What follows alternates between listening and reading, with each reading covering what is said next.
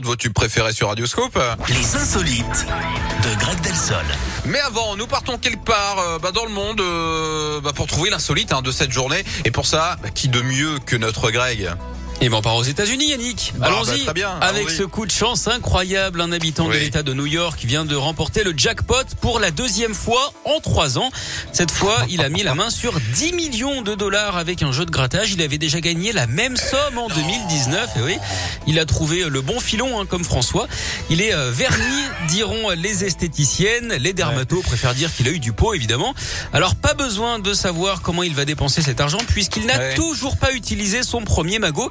Il dit chercher encore ce qu'il va bien pouvoir acheter avec. Alors nous, on lui propose hein, éventuellement d'investir dans une usine de transfusion, hein, vu la veine qu'il a. Ouais, je- là, je vous adore. Et je l'ai adoré celle-là, en vrai. Mais je suis bon public, hein, je, vous- je vous l'ai dit ça en plus. Non, mais on va rester sur le fait que vous adoriez, pas le fait que vous êtes pas difficile. À demain, bien sûr, À demain. dès 10h, pour le retour des insolites de Greg.